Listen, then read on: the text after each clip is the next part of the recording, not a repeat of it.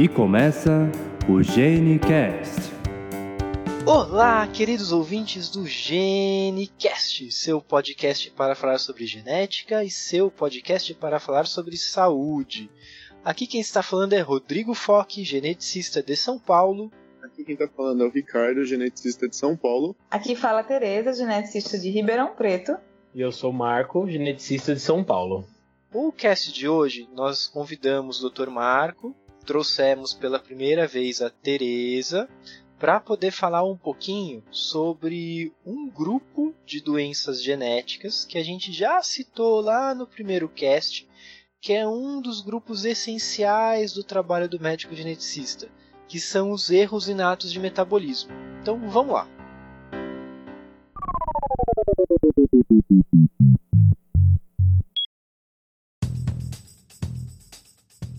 O que, que define um erro inato de metabolismo? É, antes de mais nada, é aquilo que você falou mesmo, né? Um erro inato de metabolismo é uma doença genética.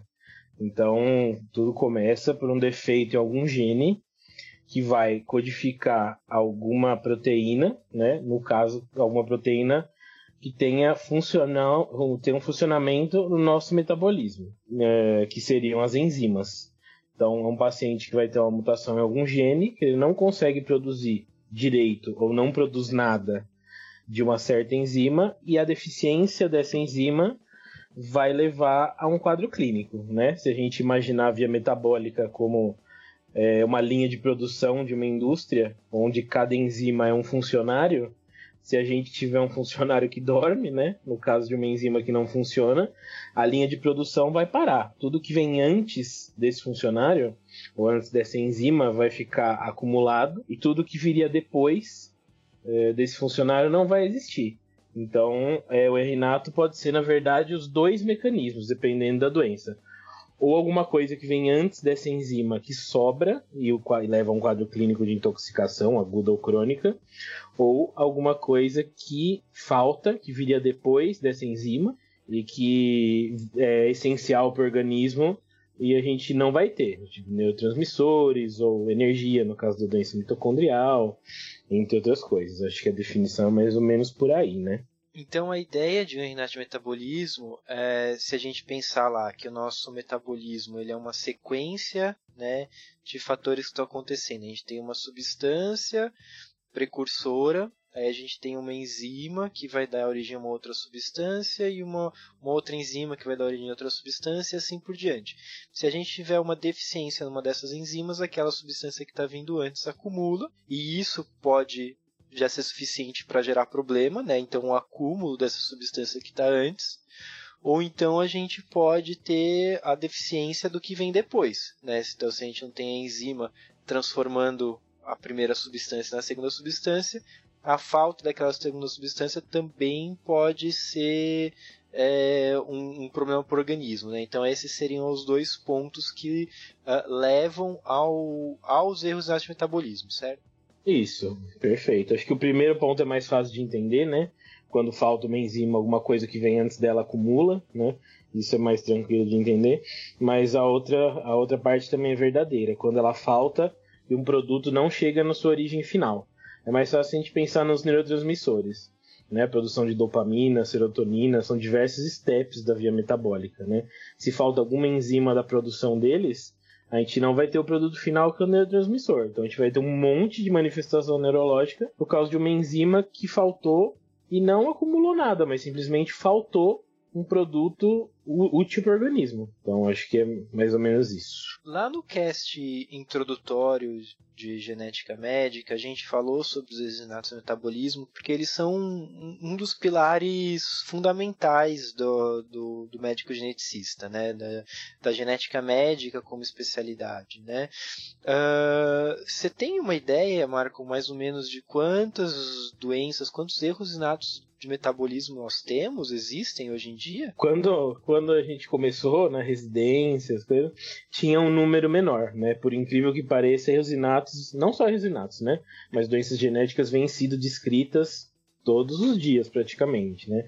Atualmente, a última vez que eu fiz um levantamento disso faz mais ou menos umas duas semanas para preparar a do congresso, então atualmente a gente tem por volta de 700 errosinatos diferentes catalogados. É um número bem expressivo, né? 700 tipos diferentes de errinato. Uh, e cada um deles vai ser causado por uma alteração diferente na, no, no, nosso mapa metabólico, né? Então, assim, você, você apesar de ter alguns erros inatos que eles às vezes se assemelham, uh, os, o diagnóstico é diferente, o quadro clínico é diferente, né? E eles podem ser muito diferentes um com o outro, certo? Sim, sim. É, se a gente pegar mesmo no mesmo grupo de erinatos, se a gente pegar, por exemplo, o grupo 3, as doenças de depósito, né? As mucopolissacaridoses, enfim. É, existem doenças muito semelhantes à mucopolissacaridose, né? As mucolipidoses, entre outras doenças, mas é, também se a gente comparar com os outros grupos, são doenças completamente diferentes, né? Então, tem, tem muitas doenças semelhantes, que são até diagnósticos diferenciais, mas é um cada grupo é um mundo à parte em termos de é, em termos de quadro clínico, de manifestações, de sintomas, né? São, são, bem, são bem diferentes. Então, muito interessante e muito importante falar em relação às causas dos erros inatos, que esse defeito, é, esse acúmulo, ele pode, pode ser decorrente não só da produção ou da degradação, como defeitos no transporte, ou seja, na, no lugar onde determinada molécula age, onde ela é guardada, é armazenada no organismo. Você falou grupo 3. Uh, ah, como que a gente consegue então definir os erros de metabolismo, Marco? A gente consegue diferenciar em grupos, é isso? É, essa definição é a definição que a gente usa, né? É a definição didática que acho que a maioria do mundo usa hoje, que é de um francês, do Jean-Marie Saldubray, né, que tem um livro de eosinatos do metabolismo, e ele faz essa divisão em três grandes grupos para a gente entender melhor. O grupo 1 de eosinatos seria os distúrbios das pequenas moléculas, né, ou as doenças que levam a intoxicação aguda ou crônica. Né?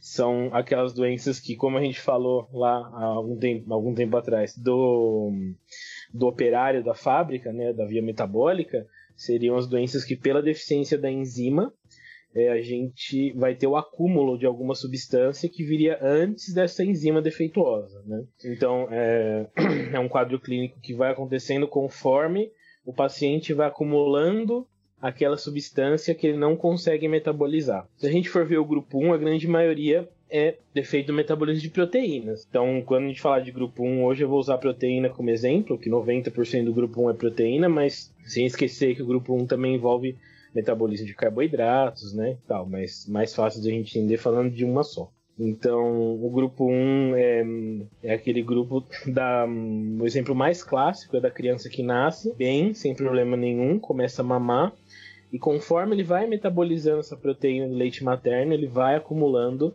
aqueles intermediários, né, aqueles metabólitos que a gente chama, tóxicos, e, e, e o acúmulo desses metabólitos vão trazendo algum malefício para o organismo.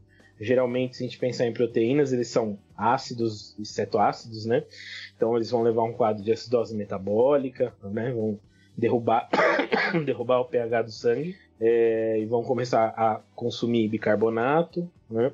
alargar o base excess da gasometria, né? Então vai ter um consumo de base para tentar tamponar essa acidose metabólica. E isso vai acontecendo até que a gente interfira, né? até que a gente trate esse paciente com a, dieta com a dieta específica, enfim. O grande ponto do grupo 1 é lembrar que são doenças que a gente tem que tratar rápido antes que o paciente evolua com alguma sequela, né? Na maioria das doenças do grupo 1. Né? As doenças que envolvem, estão nesse grupo 1, só falei que era do metabolismo de proteína, não citei quais são, né? Tem as como o próprio nome do grupo já diz, metabolismo é intoxicação aguda ou crônica. As agudas, geralmente, as acidemias orgânicas, né, que tem um quadro mais rápido, quadro nos primeiros dias de vida, né, acidemia metilmalônica, propiônica, isovalérica, principalmente, a MSUD também, a doença do xarope do bordo, e também as aminoacidopatias, que tem um quadro mais insidioso, que seriam as de é, intoxicação crônica, se a gente pensar na homocistinúria, que o paciente vai ter um quadro clínico de luxação do cristalino só lá pelos oitavo, nono ano de vida, a fenilcetonúria, que o paciente vai evoluir com um déficit cognitivo atrás de desenvolvimento mais para frente, né? Mais primeiro, segundo, terceiro ano de vida, enfim. É, acho que o principal do grupo 1 é, é mais ou menos isso.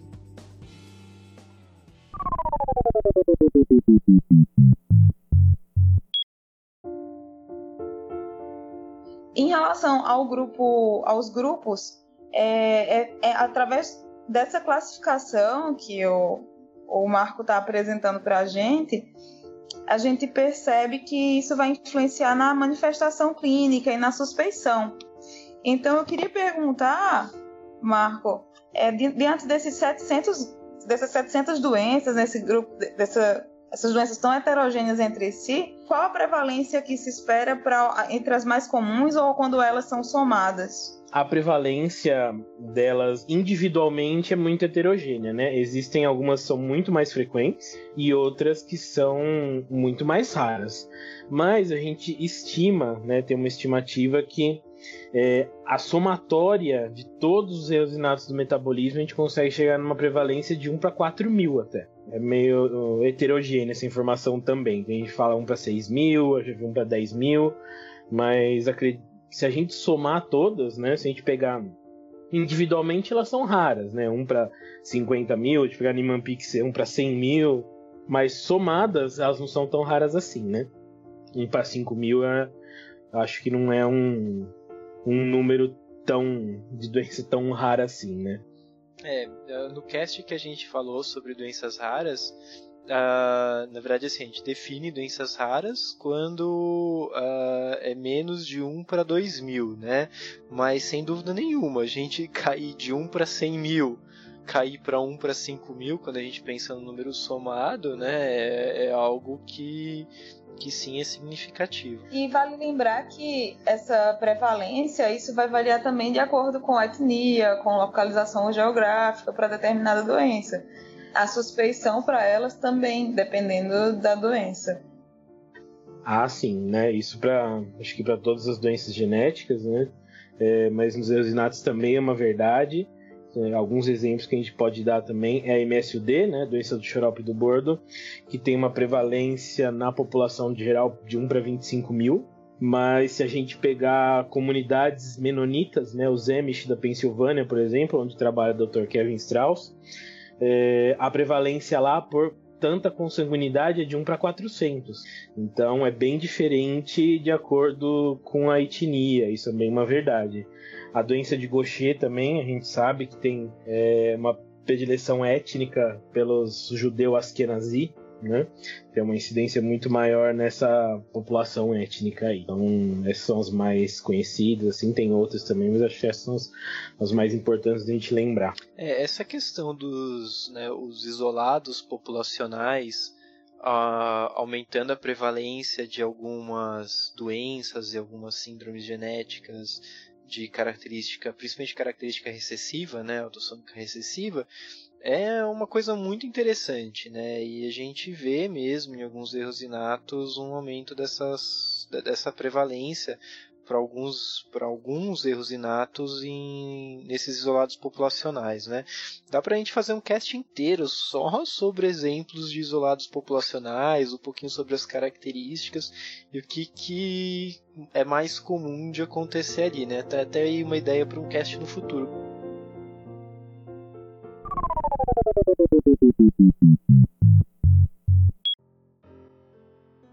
Marco, então assim, você falou um pouquinho do grupo 3, você falou bastante do grupo 1 e o grupo 2. Vou falar também melhor do grupo 3 depois que eu só citei, né? Mas a gente conversa um pouquinho.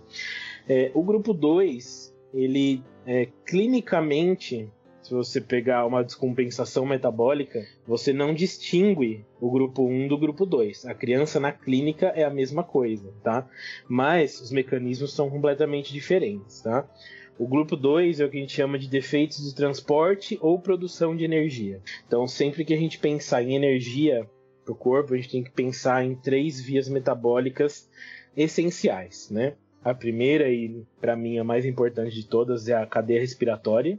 Então, a, as doenças mitocondriais, as glicogenoses e os distúrbios da beta-oxidação, né, a quebra de gordura. Acho que esses são os três mais importantes, lógico, tem várias outras, né? Mas acho que essas são as três mais prevalentes do grupo 2. É, a, a doença mitocondrial é um compêndio de medicina, né? Ela pode ser qualquer coisa que você imaginar, pode ser uma doença mitocondrial, né? É, desde uma criança que só tem um atraso pontual na escola, até uma criança que é, só tem uma acidose tubular renal uma investigação de baixa estatura, mas tem um cognitivo normal, até aquela criança que é cadeirante, convulsiona 60 vezes por dia e ninguém sabe o motivo, né? É dessa variabilidade fenotípica, né? As doenças mitocondriais. Uh, são, pode tudo, a gente até brinca lá no engenho, no ambulatório, que tudo pode ser uma doença mitocondrial. É, então, inclusive o... em adultos. Inclusive em adultos, com certeza. É, já pegamos descompensação, primeira descompensação de doença mitocondrial em adulto com mais de 30 anos. Então é. Teresa falou bem, é bem por aí mesmo, não é só criança. Eu até falo criança que é da que está na prática do dia a dia, mas isso é uma verdade. A Rinato pode aparecer em qualquer faixa etária, não é só criança que pode manifestar um Rinato. As glicogenoses, então, seria o segundo escalão na produção energética, né? A hora que a gente acaba o consumo de glicemia circulante, a gente vai recrutar o glicogênio hepático. E quando esse não está disponível, a gente acaba tendo uma hipoglicemia. Né? A gente vai ter um defeito da enzima que desramifica o glicogênio, né? que seria uma árvorezinha de glicose. Então, quando a gente não tem essa enzima, o glicogênio fica acumulado no fígado, então vai ter uma hepatomegalia e vai ter episódios de hipoglicemia em jejum curto. Né? Isso falando grosseiramente tá, das glicogenoses. Existem outras que não dão hepatomegalia, como a tipo 0, existem outros que não dão hipoglicemia, tem outros que dão nem hipoglicemia nem hepatomegalia, que é doença de Pompe, por exemplo, né? Então, é, grosseiramente falando, as glicogenoses tipo 1, tipo 3, 6, 9, né? Essas que dão esse quadro clínico mais, mais evidente. E, e os defeitos da beta-oxidação, que são enzimas que quebram os ácidos graxos. São divididos em vários tipos, de, de acordo com o tamanho do ácido graxo que a gente está quebrando, né? A gente conta pelo número de carbonos que eles têm, então a gente divide em, em cadeia curta, média, longa e muito longa. Quando a gente não tem essa, essa enzima, a hora que acabar o glicogênio hepático e a gente for usar beta-oxidação, quebrar a gordurinha, a gente não vai conseguir. E aí a gente vai ter episódio de hipoglicemia e vai ter que usar proteína do músculo para manter o aporte energético para o corpo funcionar, né? Por isso que alguns tipos de, de defeitos de beta-oxidação aumentam secar, aumentam as enzimas musculares por causa disso também. Então, é, o grupo 2, principalmente a doença mitocondrial e a beta-oxidação, pode descompensar também, tá? Pode ter um período de descompensação metabólica. É uma coisa que a gente não falou ainda e vale a pena falar, Daqui a pouco a gente, a gente fala o que é uma descompensação metabólica, né? Mas é um paciente que pode evoluir com um quadro semelhante ao do grupo 1, porém por deficiência energética. Respiração anaeróbia, produção de lactato, né? Então a gente vai fazer uma acidose metabólica por conta disso, por causa de respiração anaeróbia, e vai desenvolver as mesmas características do grupo 1, né? Semelhantes acidose metabólica, Genon Gap alargado, né? É, o quadro clínico vai, pode ser o mesmo, né? Uma criança que vai ter rebaixamento de nível de consciência, taquipneia compensatória, convulsão, coma, enfim, é um quadro clinicamente lá na prática hospitalar é muito semelhante. É, acho interessante a gente destacar essa variabilidade de sintomas desde sintomas graves como um atraso para andar, para falar, esses vômitos que o Marco falou, que podem levar até a coma, convulsões, a manifestações às vezes bem mais sutis, como uma neuropatia, que pode ser não, não tão grave, periférica, e até, por exemplo, a falência ovariana precoce. Então, pode acontecer de mulheres deixarem de menstruar precocemente em decorrência de um erro desses de metabolismo. A exemplo da, da galactosemia. Com certeza. Também falência ovariana precoce muito comum em pacientes sexo feminino, lógico, né? Com doença mitocondrial, né? Isso acontece com certa frequência também. Marco, para essas doenças do grupo 1 e do grupo 2, é possível fazer o diagnóstico precoce na fase pré-sintomática? Tem alguma estratégia para diagnosticar essas crianças antes delas terem sintomas? Olha, eu acho que esse é o grande é o grande passo a gente conseguir chegar no futuro, é o diagnóstico pré-sintomático, pré-descompensação, né? É, atualmente, na situação do Brasil atual, é, se a gente pensar em SUS, né, é bem complicado da gente conseguir fazer isso. Atualmente a gente não consegue nem fazer o teste do pezinho básico de seis doenças para a população como um todo. Mas o grande sonho, acho que de todo geneticista é chegar nesse ponto, que a gente consiga fazer o teste do pezinho ampliado, né? o teste do pezinho que tenha o exame do perfil tandem, né, da espectrometria de massa em tandem, que a gente consiga ver grande parte do metabolismo nesse exame e consiga ter uma ideia do que a criança possa ter antes que ela tenha uma descompensação metabólica. Esse é o, é o que a gente, acho que todo geneticista almeja para o futuro, aí, não só do Brasil, como do, do mundo todo, né? Então, sem dúvida nenhuma, a triagem neonatal, né, o teste do pezinho, merece um cast à parte só para a gente falar sobre triagem neonatal. Né? Mas é, é, é impossível a gente dissociar a triagem neonatal dos erros inatos de metabolismo, já que um dos grandes objetivos que a gente tem uh, quando vai realizar a triagem neonatal é a gente poder identificar alguns erros inatos de metabolismo precocemente, né? Mas mais para frente, com certeza, a gente vai conseguir falar sobre, sobre isso.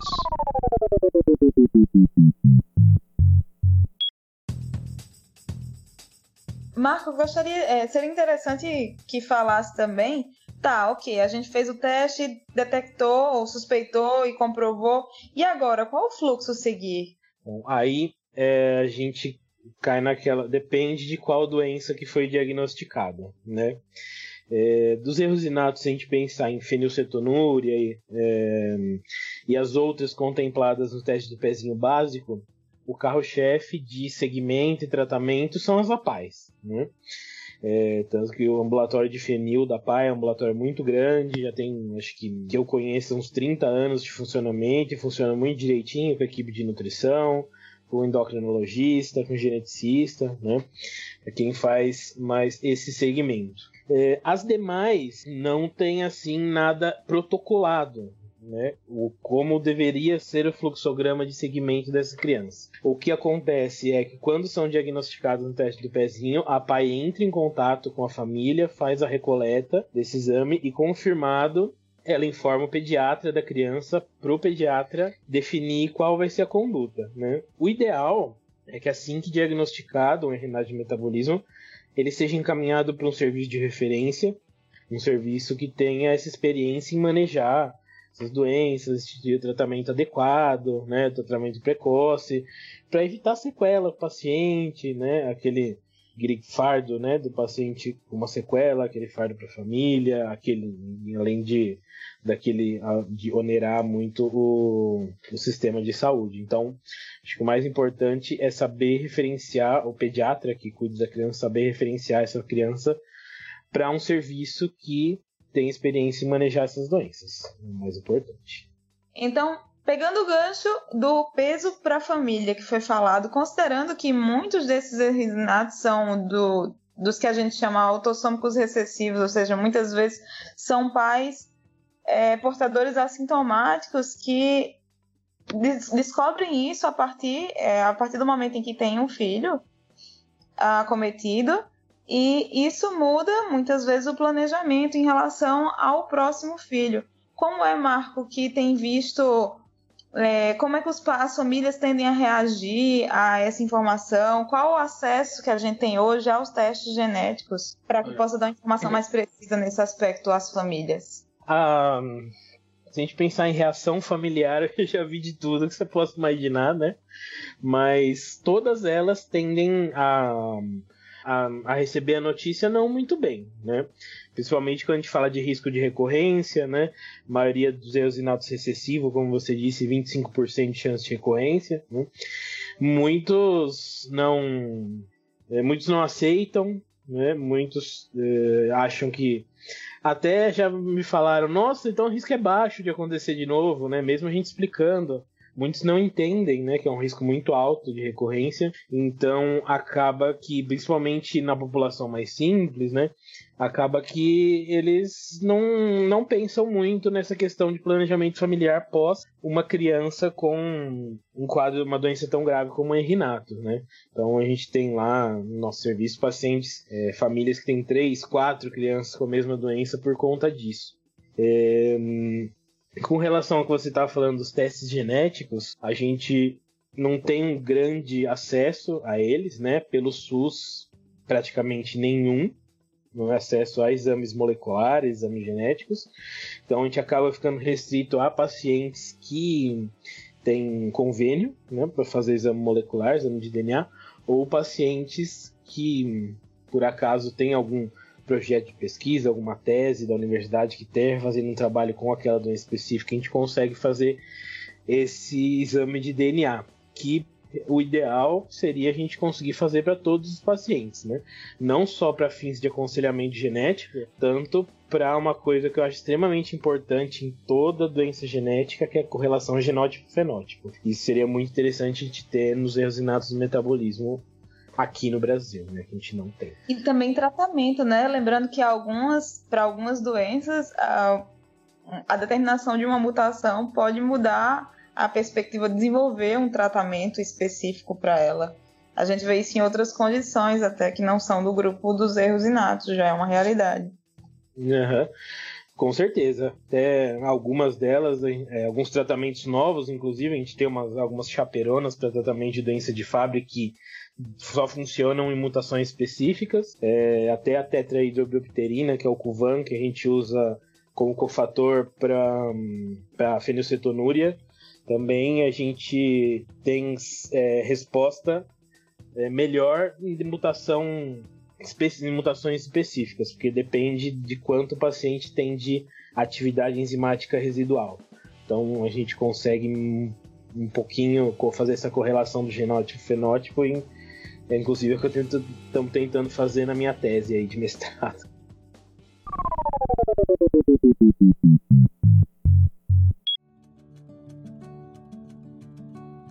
Em relação ao grupo 3, você citou um pouquinho do grupo 3, vamos complementar um pouco aí. O que, que é o grupo 3? O grupo 3, então, é, contempla as doenças de depósito lisossômico, que são doenças que, por deficiência enzimática, a gente vai começar a acumular macromoléculas, né? O outro nome do grupo também é grupo das moléculas complexas. Então a gente vai começar a acumular macromoléculas dentro da célula, dentro do lisossomo da célula, porque falta alguma enzima que a quebra para permitir que essa passe a barreira da membrana celular são das mais diversas possíveis doenças de depósitos, fenótipos também não são semelhantes, né? Então a gente tem diversos tipos, depende da macromolécula que está acumulando, o órgão que a produz em maior quantidade vai ter um maior acúmulo e vai sofrer mais. Então, das doenças de depósitos as mais importantes da gente lembrar são as mucopolissacaridoses, que são, acho que as mais características, mais fáceis da gente lembrar pelo, pelo fenótipo muito diferente, né? Um fenótipo de displasia esquelética mesmo, diferente dos outros erros inatos que não costumam ter um fenótipo tão evidente, né? Um quadro de displasia esquelética, baixa estatura, infiltrado em face, né? É um grupo mais, é uma doença mais característica. Né? A doença de fábrica comete o rim, sistema nervoso, coração, né? O Gaucher, que é infiltrado de medula óssea, o POMP, que é glicogeniose muscular, né? não tem hipoglicemia, nem hepatomegalia, pode ter hepatomegalia até, mas o quadro principal é depósito de glicogênio no músculo, então vai tendo fraqueza muscular. Né? É, então, escolhi, escolhi falar dessas principalmente porque todas essas existe um tratamento específico, que é a terapia de reposição enzimática. Né? Então, a gente consegue. É, repor aquela enzima que o paciente não produz. Ela é feita de forma recombinante, com DNA recombinante em laboratório. e a gente consegue produzi-la para que seja injetada por via endovenosa para tentar suprir o que o paciente não produz, né? E dependendo da doença, ela tem uma resposta muito boa, como no caso do Fabry. Ou seja, naquela história, né, Marco, de é, a gente estar tá numa, numa fábrica, numa linha de produção, um funcionário dormiu, a ideia de uma reposição enzimática é ir lá e substituir aquele funcionário. É, por um outro por um outro descansado no lugar preguiçoso, né? Acho que seria mais ou menos isso, né? A gente colocar um funcionário substituto. É, a gente sabe que não funciona tão bem quanto o funcionário original, mas ele funciona bem, né? Se a gente pensar no Fabre, no Pomp, no Gaucher, tem uma resposta bem legal. Né? Nos MPS não vai ter uma melhora tão importante no quadro do fenótipo, mas a melhora da qualidade de vida do paciente é muito boa que o paciente diminui o quadro de infecções de vias aéreas que eles têm com frequência, internações, pneumonias, né? Então a melhora da qualidade de vida do paciente e da família é muito boa. Então a gente consegue, é, em geral, as TRS conseguem dar uma, uma melhora de qualidade de vida para esses pacientes, tá? E o grupo 3, além das doenças do depósito lisossômico, envolve todas as outras doenças que não têm a ver com pequenas moléculas e nem com metabolismo de transporte ou produção de energia, né? Então, depósito de metais, as leucoencefalopatias metabólicas, todas essas outras doenças acabam caindo no grupo 3 por não, não ter relação com transporte e produção de energia ou com intoxicação aguda ou crônica. Então, acho que conseguiu contemplar os três grupos aí. Dr. Marco, e para o grupo 3, as doenças que têm tratamento disponível, que tem terapia de reposição, essa terapia ela é acessível? Como funciona? São medicamentos que têm um custo muito elevado? São, é, são fáceis de se encontrar? A pergunta é ótima, né? Porque uh, no Brasil hoje, é, não só no Brasil, no mundo todo é uma medicação que não tem como você arcar com os custos pagando do bolso. É, se a gente for, a gente tem uma estimativa que o custo médio anual de um paciente em TRE gira em torno de um milhão. Então, é, algumas doenças mais, outras menos. Então, é, é um custo muito elevado para a gente se pagar do bolso, né? Os convênios também não costumam arcar com esse custo. Então, o, é, o mecanismo hoje que a gente tem são dois. É, algumas até meados de março desse ano, a única que a gente conseguia pelo SUS, é, por solicitação de LME, de medicação de alto custo, era a hemiglucerase, para tratamento de doença de Gaucher. Né? Essa a gente, é, a gente consegue, né? Só fazer o protocolo da medicação de alto custo, como um imunossupressor, como um anticorpo monoclonal, assim.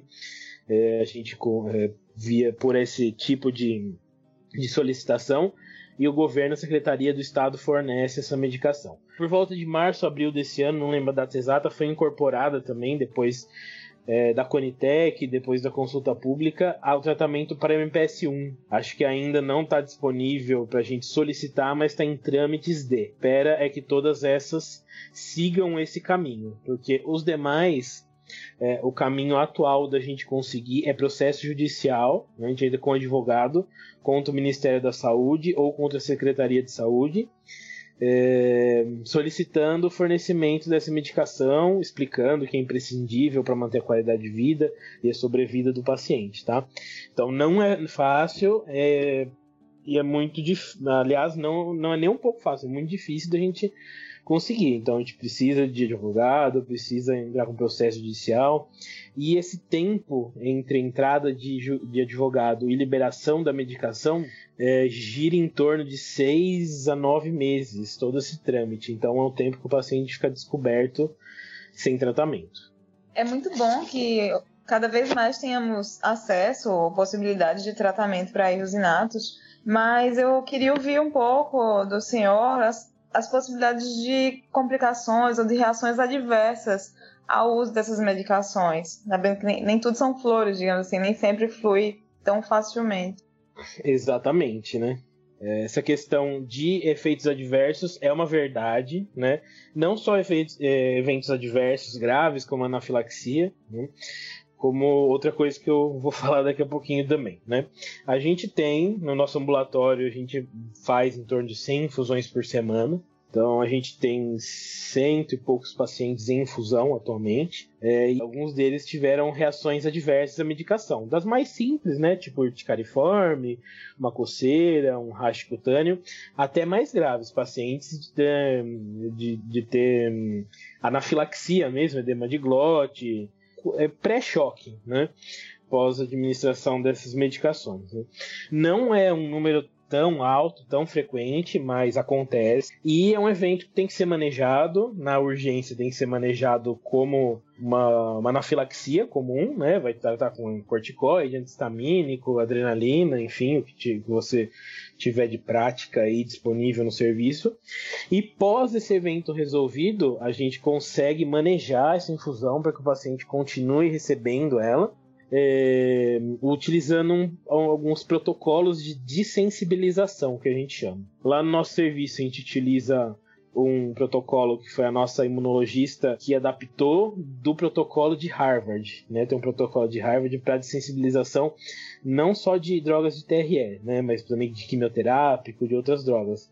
Que é um protocolo que chama Three Bag, Three Step, que você coloca é, uma quantidade mínima de medicação numa quantidade grande de soro, a primeira bolsa que seria, é, e faz uma infusão lenta, né? Aí você trocaria para uma segunda bolsa com uma concentração maior da medicação, para enfim chegar numa terceira bolsa que, que teria mesmo 85 a 90% da quantidade de medicação que o paciente tem que tomar. A gente consegue manejar dessa maneira, aliado aos corticoides, aos antistamínicos, a outras drogas para desviar a resposta inflamatória, até dolantina a gente já chegou a usar como desvio de rota é, metabólica, de rota metabólica, de rota inflamatória, é, montelukast, diversas medicações que a gente consegue usar para tentar enganar o sistema imunológico, né? E a gente tem um sucesso muito bom. É um protocolo chato, é, é cansativo, tem pacientes que chegam a ficar 9, 10 horas em infusão, numa infusão que normalmente demoraria 3 a 4 mas conforme vai passando esse período, a gente consegue desensibilizar mesmo esse paciente. Então, pacientes que há dois anos atrás faziam 8 horas de infusão, hoje já estamos chegando em 4 horas de infusão de novo sem nenhuma resposta alérgica. A gente conseguiu imunomodular, entre aspas, esse paciente. É, outra coisa que pode acontecer também, como você disse que nem tudo são flores, é a produção dos ADA, que a gente chama, dos anti-drug antibodies que são é, como a enzima, principalmente naqueles pacientes que têm zero de atividade enzimática, é, a enzima é um corpo estranho. Então, com o passar do tempo, o paciente vai desenvolvendo esses anticorpos que acabam neutralizando a ação da enzima. Então, você vai vendo que o paciente, apesar de estar fazendo a TRL, tá, a doença está progredindo. Aí você consegue até dosar esses ADAs, né? mas eles têm que entrar em contato com o laboratório porque essa, que produz a enzima, porque não é feito aqui no Brasil. Você manda uma amostra de, de sangue para eles e eles fazem a pesquisa dos ADAs para vocês. Né? Então acho que esses são os dois mais, pontos mais importantes da, das partes ruins do TRE, né? A, a neutralização do tratamento e a resposta alérgica. Né? Mas isso a gente consegue ir dando um jeitinho. E o que seria relacionado aos altos custos, é interessante destacar que para algumas doenças tem estudos mostrando que apesar do alto custo, quando observado isoladamente, o custo daquele paciente não tratado às vezes é até maior em relação às complicações a que ele estaria sujeito. Ah, mas com toda certeza, né? Principalmente se a gente pensar nos Fabri, o Fabri é um paciente que vai evoluir para transplante renal, paciente que vai ter AVC, paciente que vai infartar. Então, paciente que vai onerar muito o sistema, né? Uma internação para transplante renal paga vários anos de terapia de reposição enzimática, né? É, os MPS também, a gente diminui muito a frequência de, de internação hospitalar, de uso de antibiótico, de uso de medicações, enfim, com certeza a longo prazo você acaba desonerando o serviço por tratar eles e evitar é, essas sequelas, essas complicações. Dr. Marco, você tinha falado que no grupo, principalmente nos grupos 1 e 2, que a criança ou a pessoa com o renato de metabolismo pode fazer um quadro de descompensação metabólica. O que, que seria esse quadro de descompensação?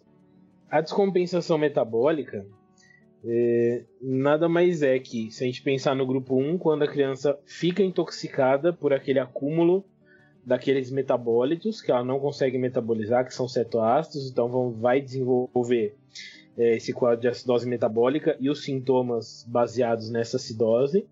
E no grupo 2 também uma acidose metabólica em decorrência daquele, daquela falta, daquele distúrbio da, da produção de energia, daquela respiração anaeróbia, de todas aquelas é, de todas aquelas coisas que a gente já citou. Então, o quadro clínico de apresentação do pronto-socorro acaba sendo mais ou menos semelhante, né?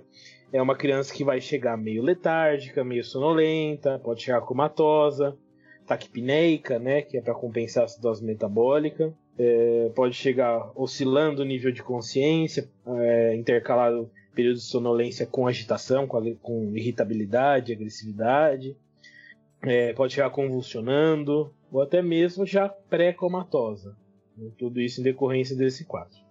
É, é importante é, frisar que esse quadro, é, quando a gente vê ele no pronto-socorro, a primeira coisa que a gente vai pensar não é no RNA de metabolismo, né? principalmente naquelas crianças que é a primeira descompensação metabólica. O quadro mais comum do pediatra é, pensar frente a uma situação dessa é um quadro de sepse.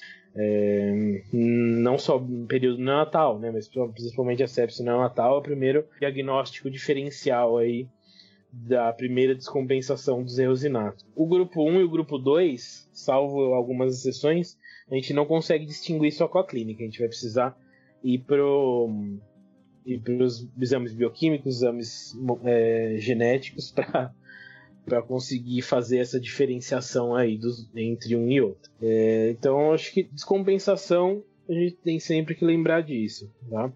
Então, um quadro muito semelhante a um quadro de sepsis neonatal, um quadro de, sé, de infecção, né? Infecção importante aí, com esse, essa clínica de, de acidose metabólica. E era de se esperar mesmo que o pediatra pense primariamente em sepsis, já que é mais comum do que a ocorrência de um erinato e tente descartá-la, é, mas sem, sem que perder a oportunidade de testar a, um erinato, no caso, se não se confirma a sepse, para que tenha um caminho alternativo para o diagnóstico daquele paciente. O que é que está levando àquela descompensação?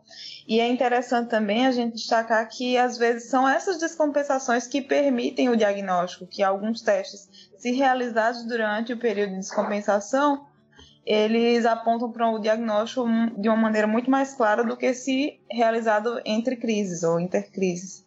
Ah, com certeza, né? É, é, às vezes o resultado vem até normal. Se a gente pensar nas doenças mitocondriais, principalmente, fora do período de descompensação, às vezes o resultado pode vir normal e você passa batido. E aí na hora da descompensação você pega.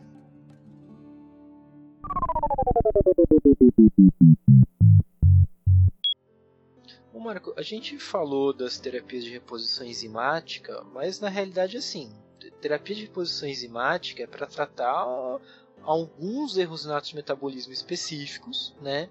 É, a gente sabe que como as outras doenças genéticas, né, o erro inato de metabolismo, ele não tem cura, ou seja, a gente não tem como alterar o material genético para que ele é, funcione da forma como ele deveria funcionar se ele não tivesse a alteração, né? Mas existem várias formas a gente enfrentar. E a terapia de reposição enzimática é uma das formas da gente é, tratar os erros inatos de metabolismo e, na verdade, um, um número ínfimo dos erros inatos de metabolismo se a gente for comparar com o total né, de, de, de 700 possíveis erros inatos diferentes. Né?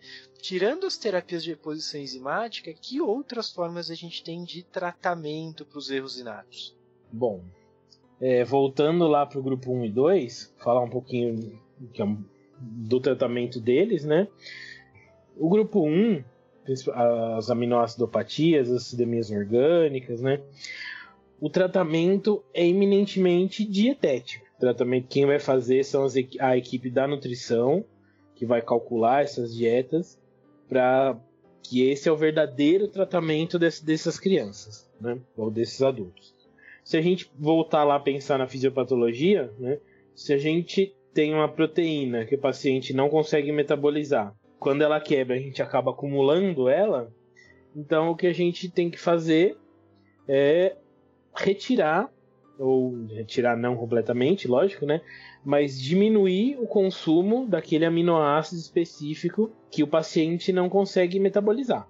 Então, se a gente pensar, por exemplo, na doença do xarope do bordo, né, MSUD, que é um defeito de aminoácidos de cadeia ramificada, da leucina ou leucina valina. Né? Então, o princípio do tratamento é a gente diminuir o aporte de desses três aminoácidos. É, apesar de que o anti diminui eminentemente o aporte da leucina, que é o mais tóxico, e acaba suplementando os outros, né? Mas para ficar mais fácil de a gente entender, é a gente diminuir a ingesta do aminoácido que o paciente não tolera. Para a gente fazer isso, a gente vai ter que é, ter uma dieta muito bem controlada, muito bem calculada pelas no... pela equipe de nutrição. É, mas assim, se a gente for pensar no Renato de metabolismo, a gente não consegue isentar de, dos alimentos naturais, dos alimentos que a gente tem na natureza, a gente não consegue isentar apenas um aminoácido, né? Todos eles vêm combinados nos alimentos. Então, é, a, a dieta desse paciente é um, é um mix, na verdade, né? É, lógico, pensando numa criança com mais de seis meses, é, o tratamento vai ser alimentação baseada é, em quantidades restritas desses aminoácidos não tolerados, né? Uma alimentação basicamente, entre aspas, vegetariana, vegana, né? Associado a uma fórmula metabólica. A fórmula metabólica é um grande hidrolisado de proteínas, mais que os, que os hidrolisados que a gente tem no mercado, os hidrolisados comuns, como o alfarré, né? É, e eles são microfiltrados para tirar o aminoácido que a criança não tolera. Então, mas ele tem todos os outros aminoácidos essenciais, todas as vitaminas, minerais, tudo que a criança precisa para desenvolver adequadamente. Então, é, a gente dá uma quantidade calculada do aminoácido não tolerado pela dieta de alimentos naturais associada a essa fórmula metabólica. É, essa fórmula metabólica não é tão simples assim da gente, é, da gente conseguir. A gente consegue via é, Secretaria de Saúde também, né? É, não, né, muitas vezes não precisa ser um processo judicial mesmo, às vezes só um processo administrativo a gente consegue é, a doação dessas fórmulas, né? E são partes fundamentais do tratamento desse grupo 1. O grupo 2, o grupo 2 é, são aquelas doenças que já têm um quadro de deficiência energética, né? Então, esses também vão ter uma dieta, principalmente a glicogenose e os defeitos da beta-oxidação.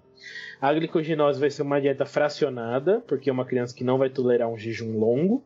Então a gente vai ter que ter uma dieta com jejum curto, dependendo da, da, da, da idade do paciente, de, de duas em duas horas, pode chegar até de hora e meia em hora e meia, né? E muitas vezes no período neonatal, nos primeiros anos de vida, se faz até gastrostomia nesses pacientes para evitar a hipoglicemia, né, para manter o aporte, aporte calórico adequado. Então, uma dieta que tem quem até brinca que é na corda bamba. A gente não pode dar muito pouco, senão faz hipoglicemia, e não pode dar muito, senão o paciente faz é, hepatomegalia, começa a acumular glicogênio hepático. E outra coisa que é revolucionária no tratamento dessas crianças é a maisena, né? É um amido de milho cru que a gente dá para eles também intercalado com alimentação, que funciona entre aspas como um glicogênio exógeno. Ele vai sendo quebrado lentamente e liberando energia para esse paciente no Brasil por enquanto maisena, em breve vai estar chegando o glicosade, que é uma outra forma de aporte energético que não deixa de ser uma maisena também, o, oximase, né, que a gente chama. Então, em breve vamos ter esse outro meio de obtenção de energia. Não dá para a gente usar maltodestrina, né? Assim, a gente usa nos primeiros meses de vida, enquanto a criança não tem amilase para quebrar a maisena, para quebrar o amido de milho, o amido de milho. Mas depois a gente não gosta tanto porque o pico de insulina é maior. É, então a gente acaba não usando. E os defeitos da beta-oxidação também, a gente tem uma dieta específica restrita na gordura, no ácido graxo que o paciente não tolera. Então a gente vai restringir aquele tipo de gordura e fornecer os outros, o restante dos alimentos é, não tem grandes problemas. É mais uma restrição de gordura, ao contrário do, do grupo 1 que é de proteína. Acho que bem simplificadamente a gente conseguiu falar mais ou menos o tratamento delas. Então, muito interessante, né? A gente vê as possibilidades de tratamento, né? E essa questão do, da, do, do, tratamento dietético, né, a importância dele para poder mesmo controlar e, e, modificar a história natural da, da doença, né? Sem dúvida nenhuma, os nutricionistas eles entram aqui com um papel fundamental. Assim, sem eles, uh, ia ser muito mais difícil o manejo desses pacientes, né? Ah, com certeza. Hum. A gente precisa muito de nutricionista, né? Nutricionista fundamental para calcular essas dietas, para manejar, né? Para modificar conforme o peso, conforme a faixa etária, e aumentando. A gente tem que sempre lembrar de modificar as quantidades de proteína, né? Pensando no grupo 1, é, de acordo com a faixa etária, lembrar da velocidade de crescimento da infância, do período puberal, né? Tudo isso a gente tem que lembrar. E é os nutricionistas que vão fazer esse elo, né? É, que é a parte mais importante, com certeza, do tratamento é essa questão dietética aí.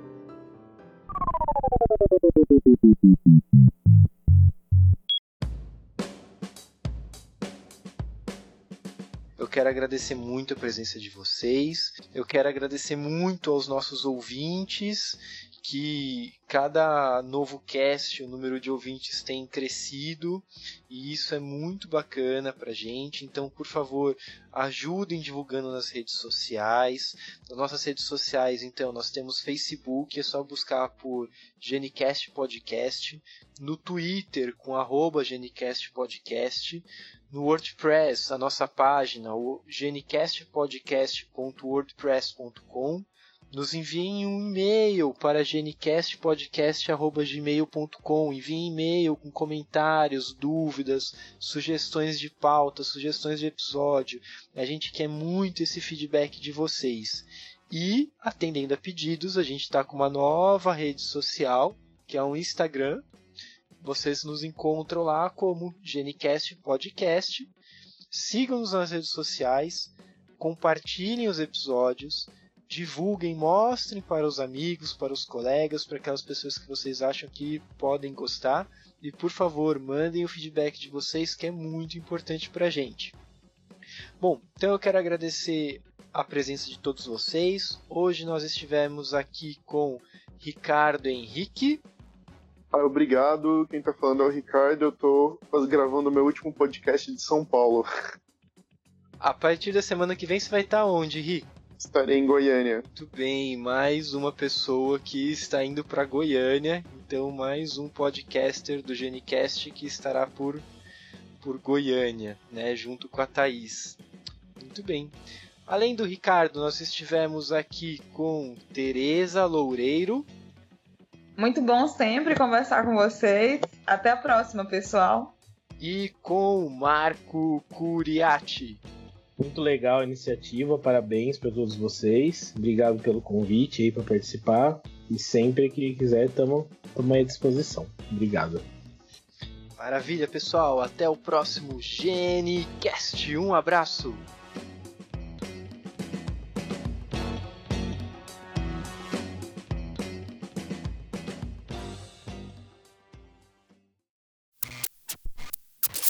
Esse podcast foi editado pelo Pod História podhistoria.com.